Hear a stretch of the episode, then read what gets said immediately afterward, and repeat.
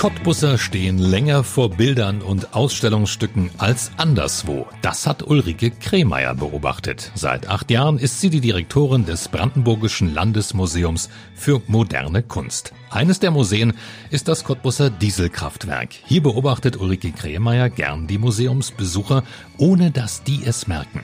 Was sie vor acht Jahren vom Meer in Frankreich an den Amtsteich nach Cottbus gebracht hat, warum Cottbusser auch nach Frankfurt oder ins Museum fahren sollen und welchen einmaligen Kunstschatz Cottbus im Dieselkraftwerk hat, erzählt sie uns jetzt in 0355, der Cottbus Podcast. Mein Name ist Ronne Gersch. Herzlich willkommen. Ulrike Kremeyer, herzlich willkommen in 0355, dem Cottbus Podcast, die Direktorin, ich muss es ablesen, des Brandenburgischen Landesmuseums für moderne Kunst ist bei uns. Und wir wollen heute über dieses Museum sprechen und wir wollen auch heute über Sie sprechen. Und als ich mich auf dieses Gespräch vorbereitet habe, habe ich ein Foto gesehen. Ähm, das Foto kommt von der Cottbusser Theaterfotografin Marlies Gross, die ich sehr schätze. Und dieses Foto zeigt sie, wie sie im Foyer ihres Museums auf dem Boden liegen. Und das hat mich beeindruckt, weil ich muss ehrlich sagen, eine Direktorin, die auf dem Boden liegt und in die Decke starrt, das habe ich noch nicht gesehen. Können Sie sich an dieses Foto erinnern? Selbstredend. Erstmal ähm, schönen guten Tag, Herr Gersch. Danke für die Einladung. Natürlich erinnere ich mich an dieses wunderbare Foto von äh, Marlies Cross. Ähm, die Anfrage, ich starre nicht ähm, an die Decke. Nein. Nein, ich liege tatsächlich, das ist richtig, auf dem Fußboden. Das ist ein wunderbarer grauer Betonfußboden in unserer Eingangshalle im Dieselkraftwerk in Cottbus, also einem der Standorte des Brandenburgischen Landesmuseums für moderne Kunst. Und ähm, es gibt keine Decke. Es ist ein Glasdach und ich gucke in den Himmel. Ah, das ist wahrscheinlich auch der Reiz für Sie gewesen bei dem Foto. Wie kam es zu dieser Idee? Also wie gesagt, ich habe noch nie einen Museumsdirektor auf dem Fußboden seines Museums liegen sehen. Äh, ja, ich kann mich genau daran erinnern, wie das war. Mm, es war irgendein Artikel äh, zu, keine Ahnung.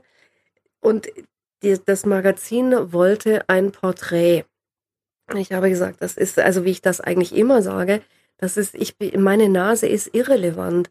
Ich möchte gerne, dass es um das Museum geht, nicht um mich als Person.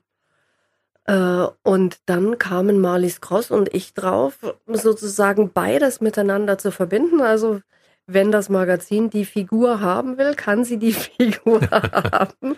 Aber wesentlich war mir, dass in irgendeiner Form dieses Museum natürlich auch räumlich ähm, ins Bild kommt. Ja. Und das funktioniert in dem Fall sehr gut. Sehr schönes Foto, muss ich sagen. Also hat mir wirklich hervorragend gefallen.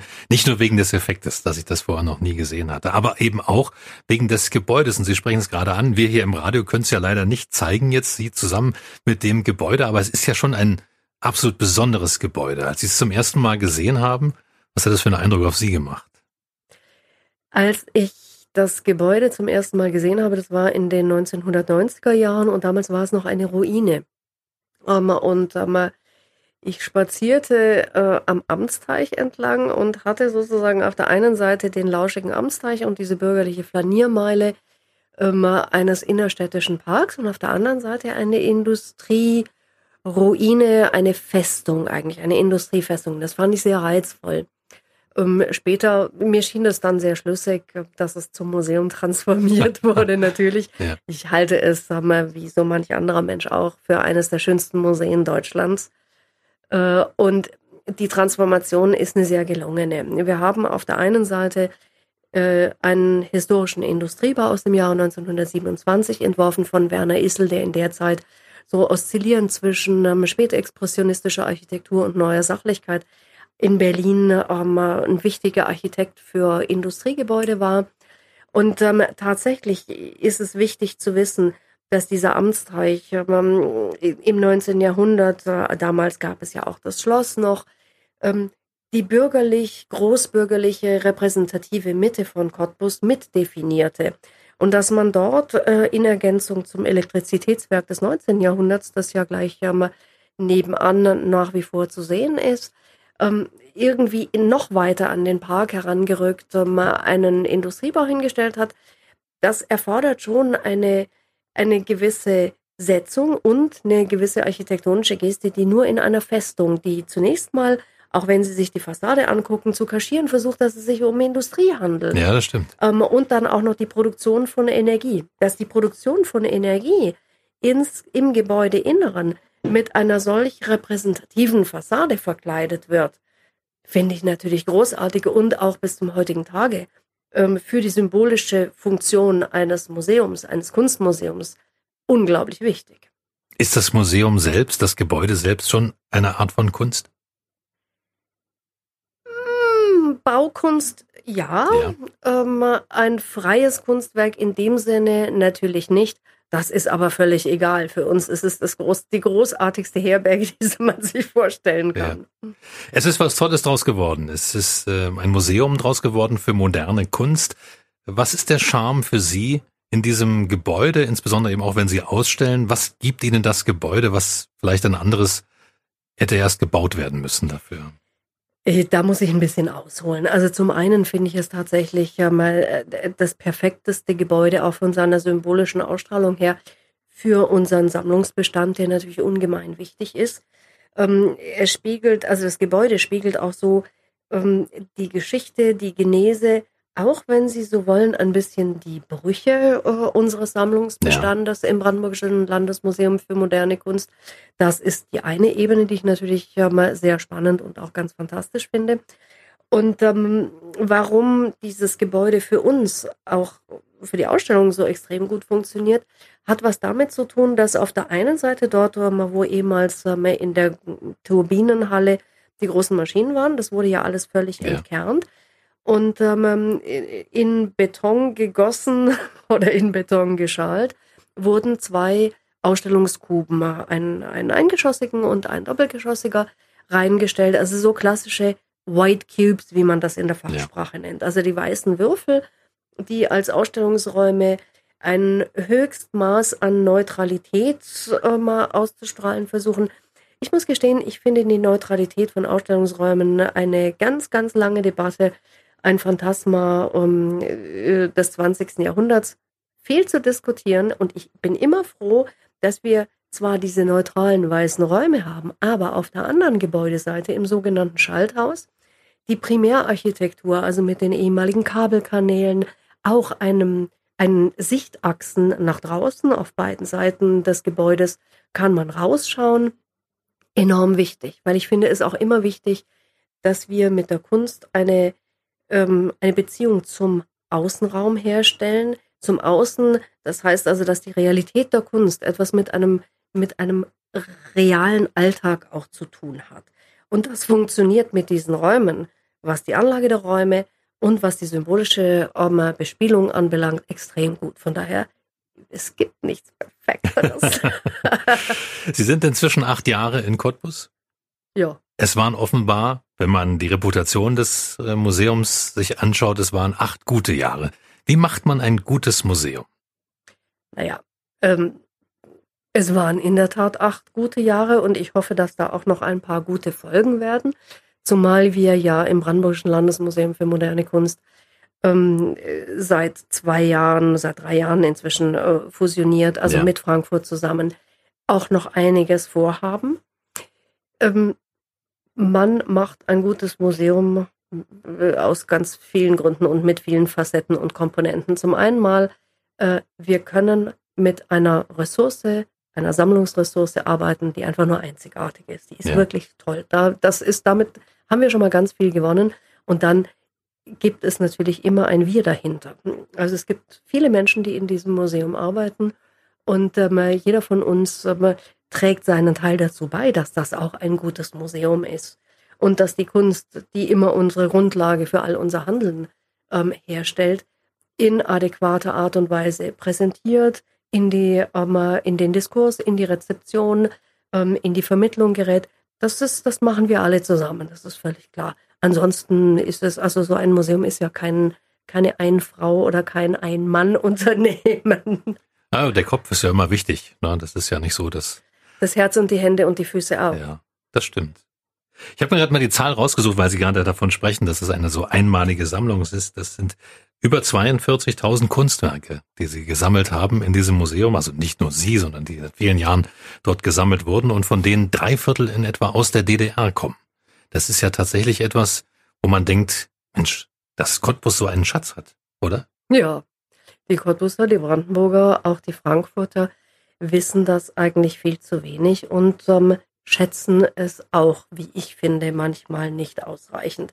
Wir haben überregional eine ausgesprochen gute Reputation und ähm, überregional ist es auch völlig klar in der Fachwelt sowieso, ähm, dass äh, die Museen in Cottbus und in Frankfurt äh, zusammen, die eben jetzt das Brandenburgische Landesmuseum für moderne Kunst bilden, den umfassendsten und facettenreichsten Bestand weltweit Kunst aus der DDR haben.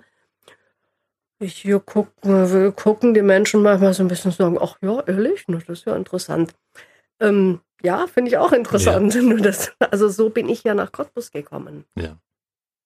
Dieser Kunstbestand aus der DDR, nun kann man manchmal ähm, ja, es gibt unterschiedliche Herangehensweisen. Die einen sehen das als Makel, die anderen sehen das so aus nostalgischen Gründen als etwas ganz Besonderes. Was macht die Kunst aus der DDR so besonders? Abgesehen davon, dass sie ja abgeschlossen ist. Es kann ja nichts mehr dazukommen. Nein, es kann, naja, aber so einfach ist die Geschichte denn nun auch nicht, weil es gibt doch noch in einigen ähm, Ateliers und Depots ähm, Kunst aus der DDR, das heißt also aus ähm, den Jahren der Existenz ähm, der DDR. Ja, aber die ist ja schon fertig. In, die ja. ist schon, ja, die DDR ja. ist schon fertig, nicht die Kunst. das ist doch ein, das ist doch ein wesentlicher Unterschied, würde ich mal sagen. Und auch einer, auf den wir gut ähm, achten müssen. Ähm, da gibt es noch einiges, was wir im, Muse im Museum natürlich komplettieren wollen. Ich muss da ein bisschen, ich muss da ein bisschen ausholen. Also diese 42.000 Werke, die wir in Frankfurt und ähm, in Cottbus haben, ähm, sind tatsächlich zu 75 Prozent ähm, in der DDR entstanden. Das, was wir an ähm, Kunst aus dem frühen 20. Jahrhundert äh, in den Depots haben, was in etwa 15 Prozent ausmacht, führt aber sozusagen kunsthistorisch und inhaltlich bereits auf diese, ähm, auf diese Kunst aus der DDR ähm, zu. Also in der DDR, beide Sammlungen Frankfurt und Frank äh, Cottbus wurden in den 60er bzw. 70er Jahren gegründet.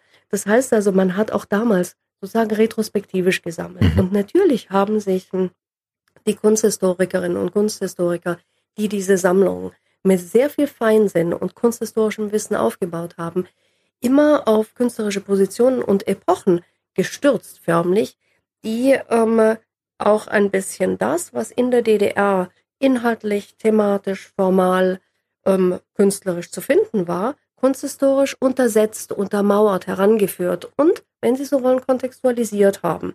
Es ist völlig klar, wir haben zum Beispiel in Cottbus, ähm, auch in Frankfurt, keinen flirrenden, glamourösen Expressionismus, also ein, ein, ein Kirchnerbild, Ludwig Kirch, äh, Kirchnerbild, ähm, wo dann also irgendwelche Damen mit Federhütchen unter äh, den Linden promenieren. Sowas finden wir nicht so dolle in unseren Sammlungen. Das ist aber auch völlig in Ordnung. Wir haben mehr neusachliche und ähm, spätexpressionistische Ansätze. Ähm, da geht es um politisierte Bilder. Die sind nicht weniger künstlerisch, die sind auch nicht weniger schön, auch in ästhetischen Kategorien des Erhabenen, wenn Sie so wollen, sind aber weniger großbürgerlich vielleicht. Das kennzeichnet durchaus ähm, die Kunstgeschichte, die auf die Kunst aus der DDR hinführt.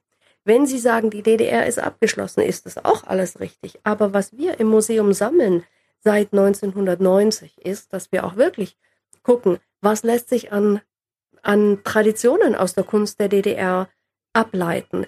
Wo arbeiten ähm, Künstlerinnen und Künstler jung, ähm, heute konzeptuell mit ähm, möglicherweise international auch ähm, anders gesetzten ästhetischen und methodischen Ansätzen in einer Traditionslinie, ich will nicht sagen in einer Logik, wie sie in äh, der Kunst der DDR ähm, zwischen 1945 und 1990 ja, mal produziert wurden. Aber beispielsweise, wenn Sie sich ähm, die Fotografie anschauen, das ist am evidentesten, gibt es die Autorenfotografie der DDR, unglaublich wichtig. Äh, daraus hat sich natürlich eine Bildtradition des fotografischen Blickes ähm, ergeben. Herr Gersch, ich glaube, Sie wohnen in Cottbus, äh, in Kolkwitz. Ja, ne? ja, genau. so war das doch. äh, in Kolkwitz wohnt einer der großartigsten und, unterschätztes, und unterschätztesten Fotografen. Ich war jeden Tag an seinem Haus vorbei. Sie fahren, sehen Sie. ähm, Thomas Kleber. Thomas Kleber. Großartig. Ja. Und niemand wird, sag mal, bei Thomas Kleber auf die Idee kommen, ihm die künstlerische Qualität ähm, abzusprechen. Er selber spricht ja von seiner Fotografie als sozialdokumentarisch. Das ist auch alles völlig richtig. Ähm, vielfach wird dieser Begriff des Sozialdokumentarischen für Fotografie, Autorenfotografie aus der DDR verwendet. Das ist okay, aber zu kurz gesprungen, wie ich finde. Weil das Sozialdokumentarische natürlich Inhalte durchaus begreift. Also in der DDR wurde vielfach so ein Blick auf, ähm, auf den Alltag ähm, von Menschen und auf die Sozialgeschichte gelegt. Ästhetisch, Kleber ist, Best, ist das beste Beispiel dafür. Gibt es immer einen, einen Rekurs auf Bildvorstellungen, beispielsweise der Malerei des 19. Jahrhunderts, Genremalerei. Das ist nicht irgendwelches Doku-Geknipse, sage ich jetzt mal so ganz flapsig. Ja. Ähm, und da gibt es die Ostkreuzschule für Fotografie, ähm, in Berlin, die mit ähm, Tom, Tom, Sandberg, ähm, Ludwig Rauch, ähm, Ute Mahler, Werner Mahler, äh, jetzt auch der nächsten Generation, Göran Knautschun, Sibylle Fendt, ähm, tatsächlich auf dieser Autorenfotografie der DDR aufbauend einen, eine Schule, einen Lehrbegriff äh, formuliert hat, die genau diese Traditionslinien ausgebildet hat das sind die jüngere Generation, das sind genau die, die uns natürlich auch wiederum als Museum interessieren. Ja. Also die nehmen Sie dann auch auf, die sammeln Sie dann auch. Wir stellen sie aus und dann ja. überlegen wir uns, ob das Werk schon reif genug ist, um ja. auch in eine Museumssammlung Eingang zu finden. Aber ja, natürlich, ja. klar, wenn wir es uns leisten können. Sie sprechen gerade darüber, dass ähm, natürlich eine Sammlung ähm, zu einem Museum gehört. Jetzt ist es ja eine Sammlung, die schon vor ihrer Zeit angefangen wurde. Wissen Sie aus historischer Sicht, warum das in Cottbus passiert ist? Ausgerechnet hier, wo es ja immer hieß Kohl- und Energiebezirk, wo so ja gar nicht so ganz klar war in der DDR, dass es ein Hotspot für Kunst auch ist? Naja, genau, genau wegen des Kohle- und Energiebezirks wurde ja äh, auch das, die damalige Galerie ähm, äh, für Gegenwartskunst gegründet. Die DDR hatte ja ein, ein fantastisches Bildungs- und ähm, Kulturutopiepotenzial. Also wenn Geld da war, wenn Menschen als arbeitende Subjekte eine Rolle, da, also konstituierend für die Gesellschaft gespielt haben, dann hat man auch gesagt, okay, dazu gehört auch Kunst und Kultur, dazu gehörten Zirkel, ähm, die organisiert wurden, Literaturangebote, Theaterangebote und eben auch ein Museum. Und das natürlich in Cottbus. Ähm, äh, wir sprachen vorhin über, über Schloss im Park Branitz, also die Geschichte des ausgehenden 18. Jahrhunderts, die sich dann mit Karl Blechen natürlich auch nochmal sozusagen auf einem sehr hochkulturellen Niveau geäußert hat, war eine historisch betrachtet gute Grundlage dafür, dass der Energiebezirk Cottbus, der viel Geld hatte, richtig viel Geld, gesagt hat, na, aber natürlich müssen wir das unseren Menschen hier auch bieten. Und es ist richtig viel Geld in dieses Museum investiert worden. Also von solchen Ankaufsetats ähm, können wir heute nur noch träumen. Ja. Die 42.000 Werke, haben Sie die jemals alle schon gesehen? Nein, leider nicht. Ich würde das gerne, ja, würde mir das alles, ich würde mir jedes einzelne dieser Werke extrem gerne angucken. Wobei, ähm, ich gehe unglaublich gerne ins Depot. Immer wenn ich schlechte Laune habe und die Welt ganz wahnsinnig blöd finde, gehe ich ins Depot, ziehe ein bisschen die Hängegitter raus, mache mal die eine oder andere Schublade auf und meine Laune bessert sich umgehend, muss ich sagen. Mm, weil da, mir wird da immer so klar, was wir auch für Schätze im Depot haben und es ist egal, ob das in Cottbus oder in Frankfurt ist. Ähm, das ist so, das ist auch so ein, ein Quell guter Laune und ein Energiespender, wenn Sie so wollen, für Menschen, die in diesem Museum arbeiten. Ja. Das kann ich mir vorstellen, wobei manchmal wird die Laune vielleicht auch schlechter, weil sie sich denken, oh Gott, das würde ich aber viel, gern, viel lieber zeigen, als hier in der Schublade lassen. Ja, das ist durchaus richtig, aber wir zeigen ja auch richtig ja. viel. Also einer der Gründe, warum wir uns gegen eine, im Moment noch gegen eine Dauerausstellung entschieden haben, hat etwas damit zu tun, dass ähm, eine Zeit lang dieser Sammlungsbestand nicht so extrem ans Licht der Öffentlichkeit ähm, gezogen wurde.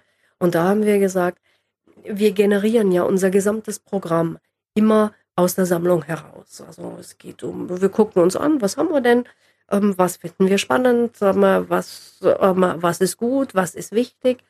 Das können Themen sein, das können Künstlerpositionen sein. Und dann graben wir das sozusagen aus und äh, organisieren darum herum Ausstellungen.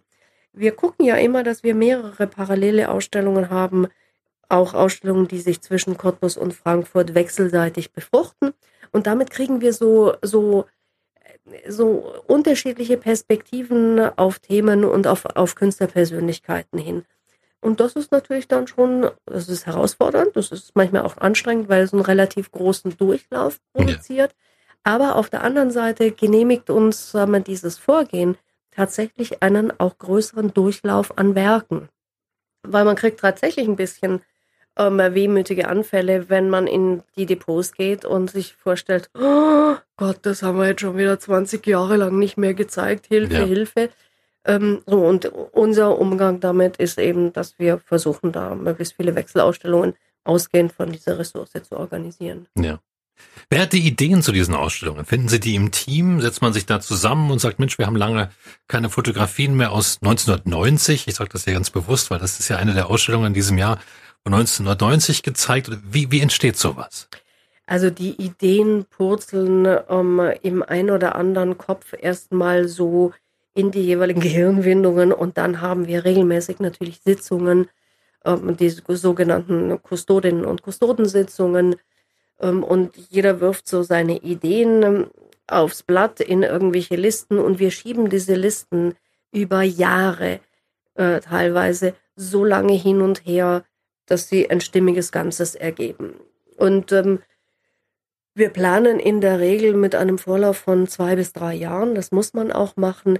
Das heißt aber, dass wir teilweise von einer Idee bis zur Realisierung einer Ausstellung vergehen vier Jahre. Ach, tatsächlich. Ja, das geht auch gar nicht anders, weil also wir, das Brandenburgische Landesmuseum ist bedauerlicherweise kein reiches Museum. Das ist, wie es ist, da hilft auch leider kein Jammern, hm. ähm, sondern wir müssen uns dann auch immer auf die, auf die Suche nach Drittmitteln machen. Wir kriegen das ganz gut hin und ähm, da muss man auch ganz klar sagen, dass die Fachwelt ähm, und auch vielfach inzwischen Drittmittelförderer durchaus begriffen haben, was die Relevanz unseres Bestandes ist. Und äh, wir kriegen da immer wieder mh, mm, den ein oder anderen Euro.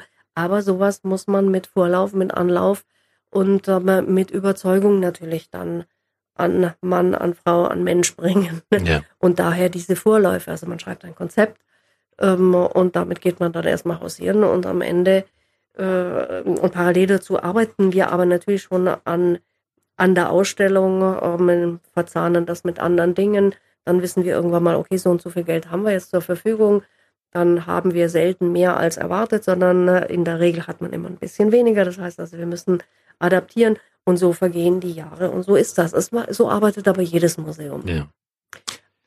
Ich beiß mich noch ein bisschen fest an dem Depot. Sie merken das vielleicht, weil ähm, ja ist ja schade, wenn man so viele Werke nicht sieht und über so viele Jahre, vielleicht sogar 20, 30 Jahre nicht sieht. Während der Corona-Zeit haben Sie sich, natürlich, da war das Museum auch geschlossen, haben sich ja einiges einfallen lassen in Richtung digital, in digitaler ja, Darstellung von, von Kunstwerken. Wäre sowas ähm, aus Ihrer Perspektive auch eine Möglichkeit, solche Werke dauerhaft zugänglich zu machen? Oder sagen Sie dann doch eher, nee, also im Museum, in der Auswahl ist es doch besser präsentiert fürs Publikum.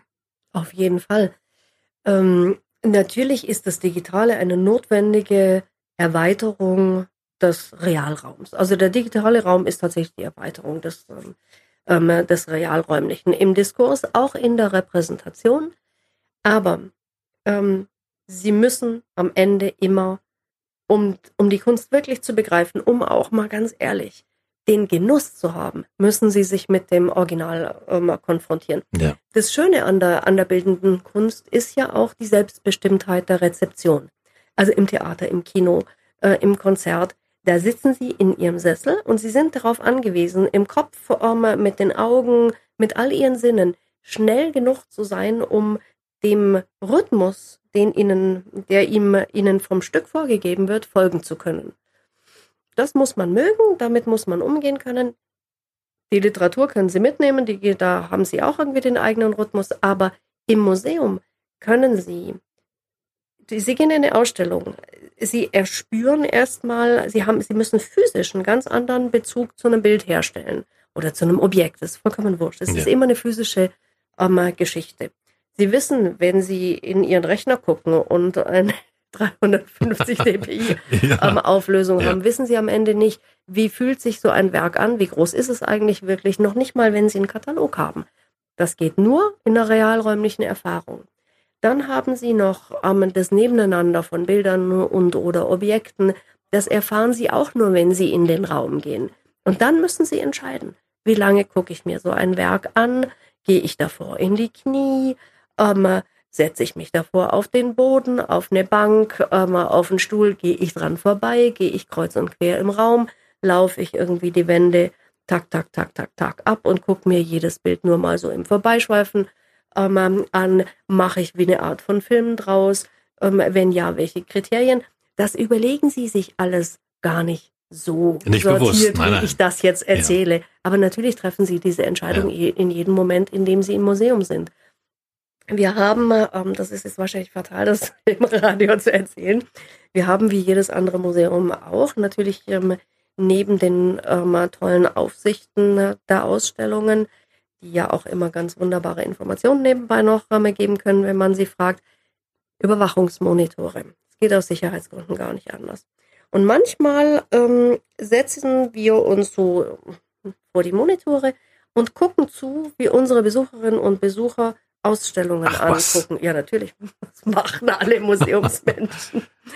ähm, und das ist schon sehr spannend. Und ich war vor allem anfangs, als ich nach Cottbus kam, ganz überrascht, wie lange die Menschen hier tatsächlich vor den Bildern stehen. Länger als anderswo?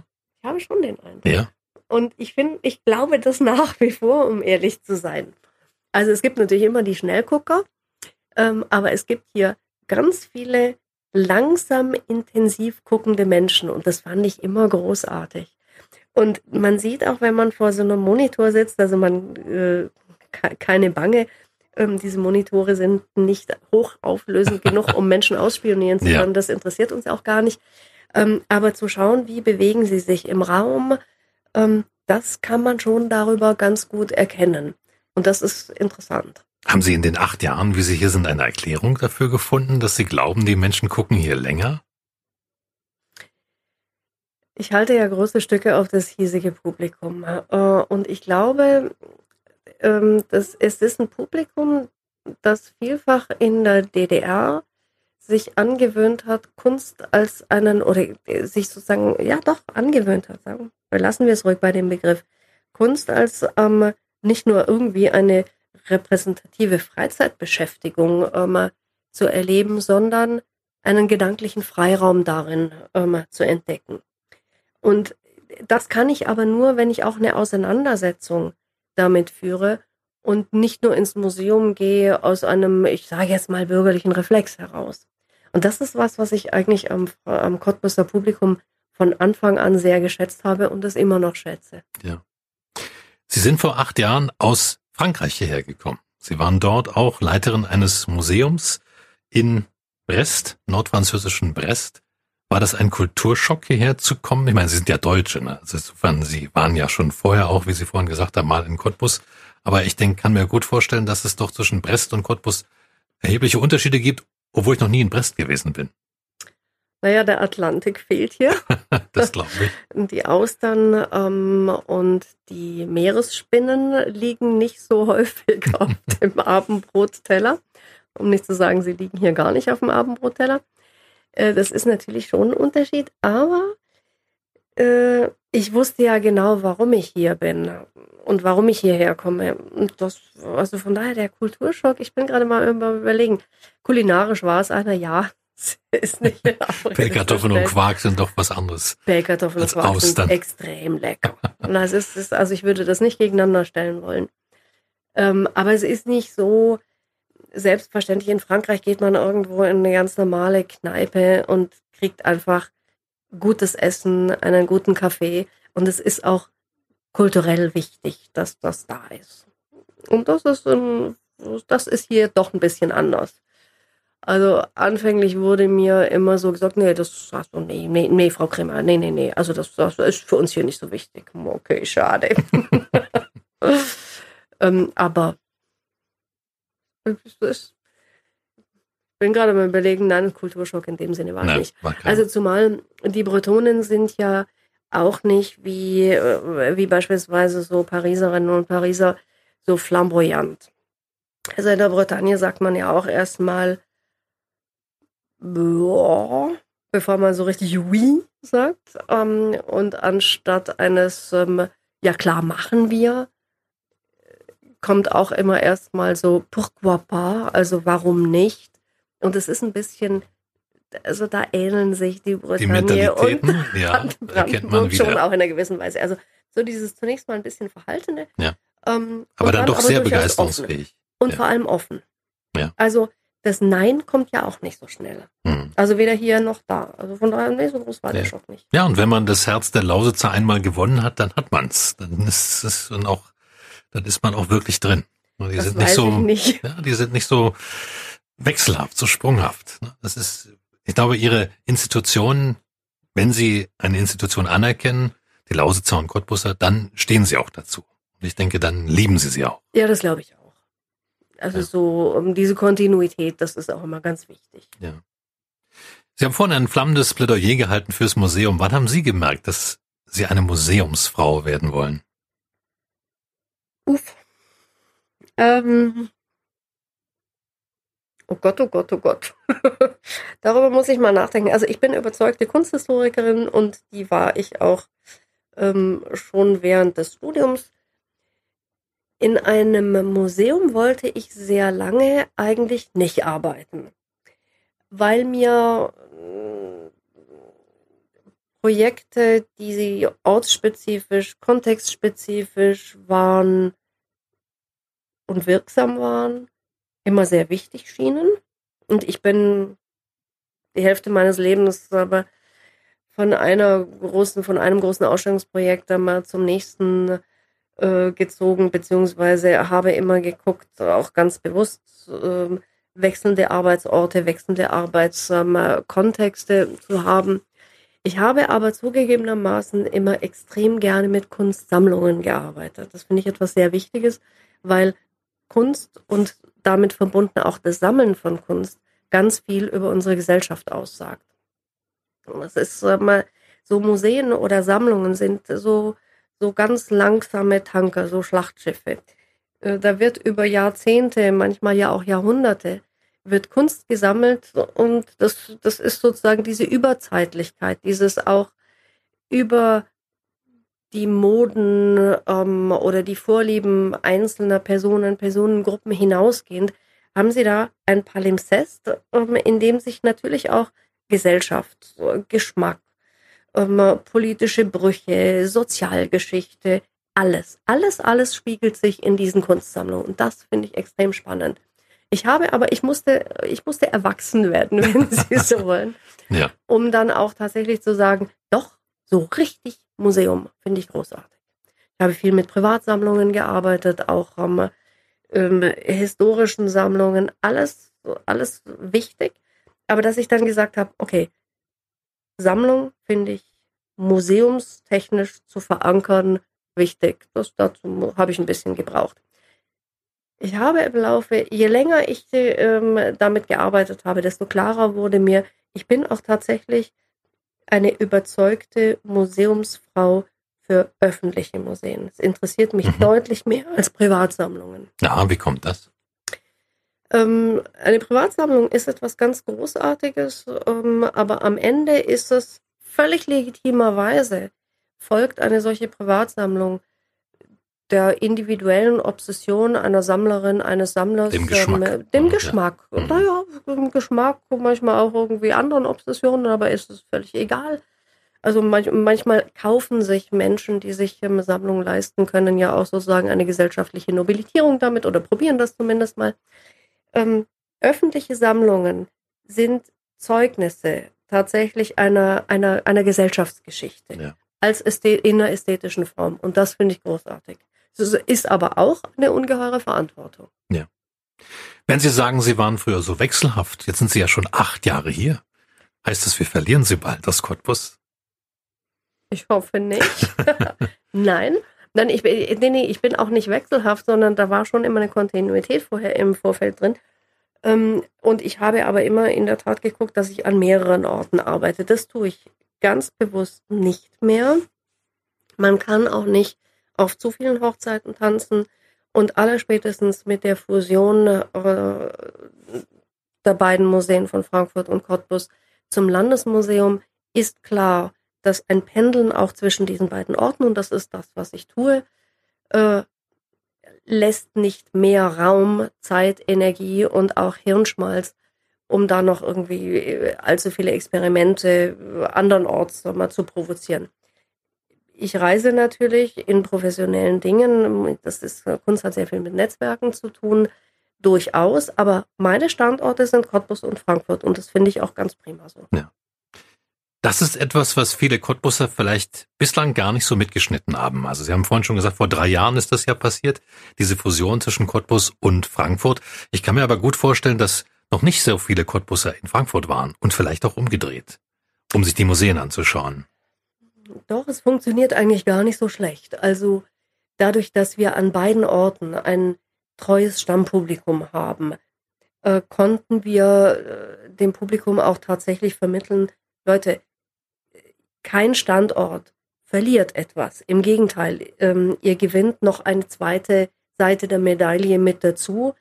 Ähm, wir haben ja auch ganz bewusst gesagt, wir fusionieren nicht einfach nur strukturell, budgetär, wie auch immer, personell, wie auch immer Sie wollen, sondern ähm, wir, wir gucken uns die Sammlungen dieser beiden Museen an und verschmelzen auch die Sammlungen miteinander.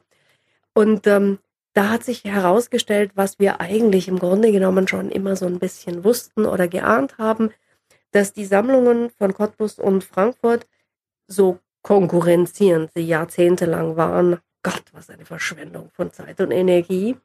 Sehr komplementär angelegt waren. Also sie haben ähm, beide nach, nach ähnlichen Logiken beziehungsweise Schwerpunkten gesammelt, aber wenn Cottbus ähm, den Clemens Gosser gesammelt hat, ähm, hat ähm, Frankfurt den Grösser so ein bisschen außen vor gelassen, weil der Kollege äh, in Frankfurt dann gesagt hat, na dann gucke ich mir doch lieber den Hans Ticher an, so ungefähr. Und es ist ganz toll, ähm, dass jeder Ort so seine Schwerpunkte gesetzt hat und dadurch eigentlich tatsächlich sich zwei Zahnrädchen perfekt ineinander gefügt haben und wir jetzt also über eine Bandbreite verfügen, die einfach nicht zu schlagen ist. Ja. Aber ich meine vor allem auch das Publikum. Sollten die Cottbusser noch mehr oder öfter nach Frankfurt mal fahren? Oh, lohnt ja, sich das? Das lohnt sich absolut, ähm, weil wie gesagt, die Ausstellungen beziehen sich ähm, aufeinander und dennoch sind sie autonom. Also ihnen, sie vermissen nichts, wenn sie die Ausstellung nur an einem Ort anschauen, aber sie begreifen das Sahnehäubchen, wenn die, wenn die zweite Seite der Medaille zukommt hinzukommt. Und wenn Sie dann noch, je nachdem, ob Sie mit den öffentlichen Verkehrsmitteln, mit dem Fahrrad oder mit dem Auto fahren, lohnen sich auch tatsächlich nochmal ähm, kurze Stops in Neuzelle, ähm, in Eisenhüttenstadt, in Besko. Wir haben doch da in Brandenburg jede Menge zu, äh, auch zu bieten. Und in der Tat, das ist aber nicht nur ein Cottbus und ein Frankfurt-Problem, sondern ein Brandenburg-Problem. Das wird viel zu wenig geschätzt und auch viel zu wenig bis dato, wie ich finde, ausgegraben. Ja. Allgemein ja immer. Wir machen uns ja immer zu klein. Das ist ja auch so mein Schmerz, den wir hier im Podcast schon des Öfteren besprochen haben, dass ich glaube, dass sich die Region auch immer wieder zu klein macht. Gar nicht mit den Schätzen so stolz nach draußen geht, wie das andere Regionen tun. Und wenn Sie sagen, das ist ein großer Schatz, dann glaube ich Ihnen das ja auch gerne, ohne alle 42.000 Werke je gesehen zu haben. Aber ähm, wenn das als großer Schatz eingeschätzt wird, diese Sammlung, dann ja, ist es vielleicht auch manchmal ein bisschen zu schade, dass die Cottbusser sich immer so klein machen, so klein fühlen damit. Naja, das äh, tun die Cottbusserinnen und Cottbusser ja aber nicht nur in Bezug auf die, auf die Kunst, sondern ja, die Skepsis auch der eigenen Stadt oder der Qualitäten der eigenen Stadt gegenüber. Ich habe das anfangs gar nicht so richtig begriffen, aber ich wurde eineinhalb Jahre lang gefragt, was aus aus Frankreich sind sie, aha, nach Cottbus. Wie kommt man aus Frankreich nach Cottbus? Also so dieses Und ich frage Sie das heute noch nach acht Jahren. Naja, aber Sie tun das aus einem professionellen Interesse heraus ja. und das ist auch völlig in Ordnung so. Ähm, aber so ganz häufig war ich mit so einem ungläubigen Staunen so, äh, das geht und wieso macht man sowas denn? Als würde man das selber noch nicht einmal ansatzweise in Erwägung ziehen. Ja. Ähm, konfrontieren. Und das fand ich, das fand ich doch ein bisschen eigenartig. Sie sind vor kurzem im Urlaub gewesen. Wir wollten dieses Gespräch schon vorher aufzeichnen. Sie ja. waren im Urlaub. Jetzt muss ich Sie fragen, wenn eine Museumsfrau in den Urlaub geht, geht sie dann ins Museum? Ja, natürlich. Ja. Und was schauen Sie sich an? Das kommt darauf an, wo ich bin. Ich schaue mir, ähm, wo auch immer ich gehe und stehe, gerne Dauerausstellungen, kunsthistorisch relevante Dauerausstellungen an, da bin ich einerseits minimal professionell deformiert. Ich gucke mir nicht nur die Ausstellungen und deren Werke an, sondern ich gucke mir an, wie machen die Kolleginnen und Kollegen das. Und ähm, wie gesagt, ich bin überzeugte Kunsthistorikerin. Ich bin durchaus dazu in der Lage, auch eine Stunde vor einem Bild zu stehen oder zu sitzen und dieses Bild anzugucken. Das kann ich mir im Alltag nicht leisten. Und das ist der Luxus pur, in einem Museum zu stehen und zu sagen, puh, es interessiert mich jetzt gar nicht, wann ich hier wieder rausgehe. Ich habe den ganzen Tag Zeit. Ja. In welchem waren Sie zuletzt? Äh, nee, nee, nee, nee. Das funktioniert so nicht, ähm, weil zuletzt war ich in der Zitadelle in Spandau im Zack in einer Ausstellung, die jetzt am Wochenende, nee, am Donnerstag eröffnet wird, Haut und Stein, von einem jungen Künstler, äh, Jakob Ganselmeier, den wir auch schon hier in Cottbus hatten. Ah, okay. Mm, ich kann Ihnen erzählen, welche Museumserlebnisse ich im Urlaub hatte. Ja, gern. ähm, hm. Also ich nenne, ich erzähle Ihnen von meinem schönsten äh, Museumserlebnis in, im Urlaub. Äh, ich habe erstmalig tatsächlich in meinem Leben ein ganz wichtiges Werk äh, der Malerei gesehen, hm, das Mädchen mit den Perlenohrringen. Mhm. Ich glaube, das ist ein, äh, ein Werk, das ganz viele Menschen kennen. Ja. Johannes Vermeer. Ja. Äh, man kennt das aus Filmen, man kennt das aus äh, Zeitschriften. Das ist fast ein Popbild. Ich bin ein großer Vermeer-Fan, äh, will ich gar nicht in Abrede stellen. Ausgerechnet dieses Werk hat mich nie interessiert. Äh, aus dem schlichten Grunde, also Vermeers Malerei zeichnet sich ja auch durch diese komplette Überfrachtung. Er, er malte immer den Alltag, aber es war alles so ähm, altmeisterlich, wahnsinnig gut gemalt, symbolisch ähm, überfrachtet. Also jedes kleine Detail, wenn da eine ähm, Frau in einem Raum vor einer Landkarte steht ähm, und das Licht äh, auf die Frau auf die Landkarte fällt und so weiter und so fort sitzt da noch irgendwo ein Vögelchen und sie können das alles lesen ähm, wie so ein Geschichtenbuch. Und das Mädchen mit dem Perlohrring dachte ich mir immer, pff, oh Gott, und das, dieses merkwürdig ähm, äh, dreinblickende Gesicht, ähm, die ganzen Details fehlen, das ist so rotzig gemalt, ähm, hat mich nicht interessiert. Ja. Und dann kam es, wie es kommen musste. Ähm, ich war in Holland, ähm, in Den Haag, um genau zu sein, und dort im Mauritshuis äh, das ist ein relativ kleines Museum eigentlich, hängt dieses Werk. Ich bin gar nicht deswegen hingegangen. Corona-Zeit, ähm, das heißt also keine Touristenströme, nichts, war relativ leer. Und so stand ich plötzlich vor diesem Bild. Normalerweise muss man sich da anstellen, um da überhaupt hin, hinzukommen. Hätte ich niemals gemacht. Und plötzlich auf Augenhöhe 80 Zentimeter vor mir mit dem das Mädchen mit dem Perlenohrring. Und ja. ich war hin und weg und platt und musste alle meine Vorurteile gegen dieses Bild auflösen, umkippen, auf den Kopf stellen. Ähm, dieser selbstgerechte Gesichtsausdruck, den ich immer irgendwie so angenommen hatte, den hat das Original überhaupt nicht. Diese rotzige Malerei, die ich nicht mehr rotzig nennen würde, sondern gezielt, flächig, ähm, stellt ja einen, einen Mädchenkopf, eine junge Frau ja. ähm, mit so einem blauen Kleid, mit so einem Turban, vor einem schwarz, fast monochromen, aber so ein bisschen aufgebrochenen, ähm, schwarzen Hintergrund da.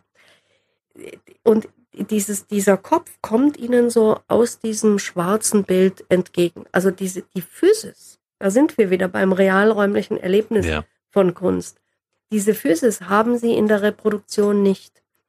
Dieses Bild ist eigentlich auch sehr viel kleiner, als ich klammheimlich dann wahrscheinlich doch immer irgendwie angenommen hatte. Man sieht es auf einem Buchcover ähm, in der Zeitschrift ähm, in der Größe von maximal 20 mal 15 Zentimeter und denkt aber eigentlich, ich dachte das zumindest, ohne es jemals explizit gedacht zu haben, dass das Bild viel größer ist in echt. Ja. Das, natürlich ist es größer als 15 mal 20 Zentimeter, aber lassen wir es mal 45 mal 60 sein. Größer ist es nicht. Mhm. Und damit hatte ich so gar nicht gerechnet. Das war ein ganz fantastisches Museumserlebnis, das ich in dieser Form äh, nur im Urlaub haben kann, weil ich durch ein Museum schlendere und nicht mit einem Plan, der besagt irgendwie, okay, das musst du jetzt sehen und da wolltest du noch hin und in diese Ecke wolltest du noch und da wolltest du mal gucken, wie die Kollegen irgendwie so einen Übergang vom einen Jahrhundert ins nächste machen. Ja. So gehe ich normalerweise durchs Museum, aber eben nicht im Urlaub. Und dieses Mädchen mit dem Perlenohrring und wie Sie das erlebt haben dort in diesem Museum, das ist ja auch ein flammendes Plädoyer fürs Museum, dort tatsächlich hinzugehen, weil das hat man ja nur dort dieses Erlebnis, ein solches? Selbstverständlich. Und äh, während ich dieses Erlebnis jetzt konkret zwar mit dem, ähm, mit dem Vermeerschen Mädchen mit den Perlenohrringen hatten, hatte, ähm, das haben wir in Cottbus und in Frankfurt natürlich nicht. Aber diese Erfahrung können Sie ganz genauso mit ähm, Kunstwerken, die wir ausstellen, die wir in der Sammlung beherbergen haben. Das macht keinen Unterschied. Also, hingehen ins Museum nach Cottbus, nach Frankfurt oder. Vielen Dank, dass Sie da waren. Ulrike Kremeyer heute 0355. Dankeschön. Vielen Dank, Herr Gersch. Das war 0355, der Cottbus Podcast. Mit Stolz präsentiert von von Poll Immobilien Cottbus und du kannst diesen Podcast abonnieren, um keine Folge zu verpassen. Auf 0355.de findest du alle Links zu iTunes, sämtlichen Android-Apps, zu Spotify und auch zu Soundcloud oder du hörst 0355 als Radioshow auf Radio Cottbus jeden Sonntag von 10 bis 12 und immer montags ab 20 Uhr in der Wiederholung. Mein Name ist Ronne Gersch. Ich bedanke mich fürs Zuhören. Bis zum nächsten Mal.